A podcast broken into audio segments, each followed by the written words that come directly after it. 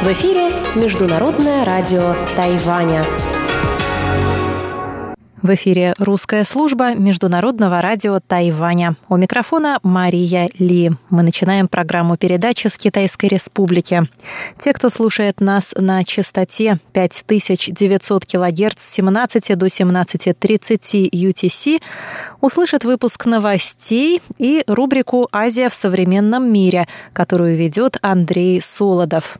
Те же, кто настроится на частоту 9590 кГц с 14 до 15 UTC, услышат также передачи «Экскурсия на Формозу» и «Ностальгия. Песни минувших лет» с Лилией У.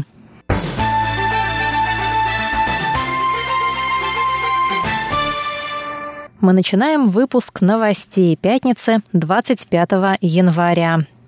Президент Цай Янвэнь выразила благодарность группе военных инженеров, принимавших участие в ликвидации последствий разрушительного землетрясения в уезде Хуалень в прошлом году. Землетрясение мощностью 6,4 балла привело к гибели 17 человек и еще 285 пострадали. Президент встретилась с отрядом военных инженеров в пятницу. Она сказала, что солдаты – первые, кто поспешил на помощь жертвам землетрясения – и призвала войска выполнять свой долг и в новогодние праздники. Ваша работа по ликвидации последствий землетрясения в Хуалине вызывает гордость. Она также показывает вашу важность для общества. У тех, кто защищает Отечество, нет отпусков, а стихийные бедствия – вещь непредсказуемая. Задача ваша трудна, но чрезвычайно важна. Даже в новогодние праздники многие из вас остаются на службе и готовятся защищать страну.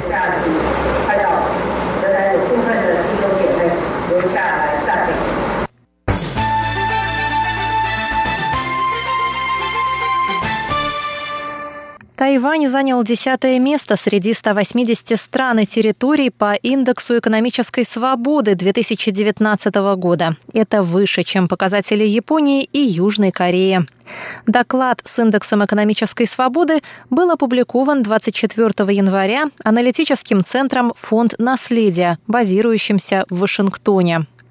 Общий результат Тайваня составил 77,3 балла по 100-бальной шкале, что на 0,7 балла больше его результата в 2018 году. Тайвань значительно улучшил свои результаты по субиндексу свободы трудовых отношений и денежной свободы, благодаря чему ухудшение по показателям субиндексов свободы от правительства и налоговой свободы не повлияли на общий результат. Среди 43 экономик Азиатско-Тихоокеанского региона Тайвань занял пятое место со значительным отрывом от средних показателей, как регионального, так и мирового. По словам Фонда наследия, хорошо развитый коммерческий кодекс и политика открытого рынка способствуют свободному движению товара и капитала, а малые и средние предприятия обеспечивают экономическую экспансию Тайваня. Однако, чтобы снизить зависимость от Китая и увеличить объем торговли с другими странами Азии, Тайваню необходимо повышать конкурентоспособность и открытость, уменьшая стратегическую вовлеченность в сектор экспорта и ослабляя ограничения для финансового сектора. Тайваньский совет национального развития заявил в пятницу, что начиная с прошлого года правительство активно развивает программы поощрения тайваньских бизнесменов в Китае к возвращению домой и инвестированию в тайваньскую экономику.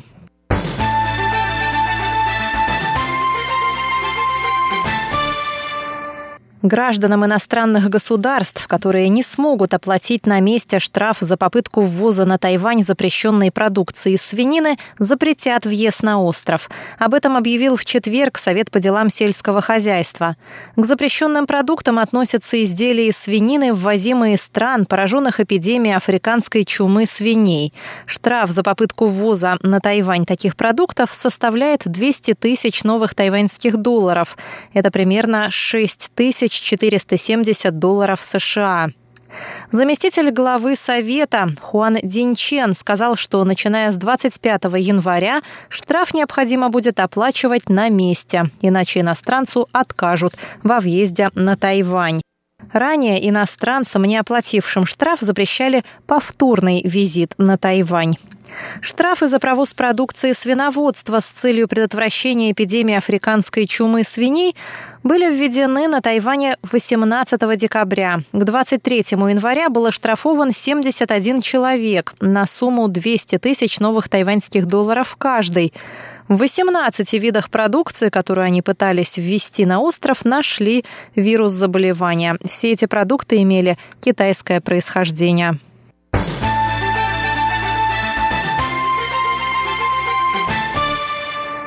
Мэр Тайбэя К. Вэньджи объявил 25 января на своей странице в сети Facebook о планирующемся визите в Израиль. В ходе визита, который продлится с 23 по 26 февраля, мэр ознакомится с производством беспилотных автомобилей, индустрией инновационных технологий, а также посетит международную конференцию мэров.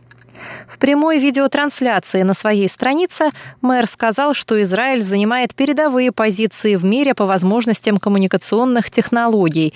Тайбэй сотрудничает с Израилем в области информационной безопасности, и мэр хотел бы узнать секрет выживания Израиля в неблагоприятной среде. Тайба и Израиль тесно сотрудничают во многих областях, в первую очередь в сфере информационной безопасности. У нас масса тем для обсуждения. Промышленные инновации – еще одна сильная сторона Израиля.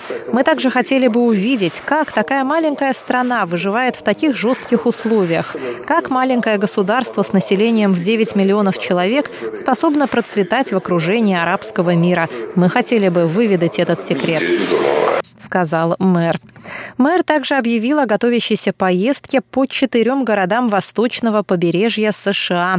С 16 по 24 марта он посетит Вашингтон, Нью-Йорк, Бостон и Атланту.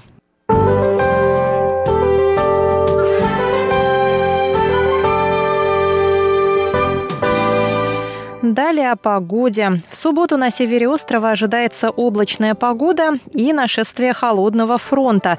Температура воздуха в Тайбэе снизится до 13 градусов ночью, а днем повысится до 16 градусов. В центральной части Тайваня ясно от 11 до 21 градуса.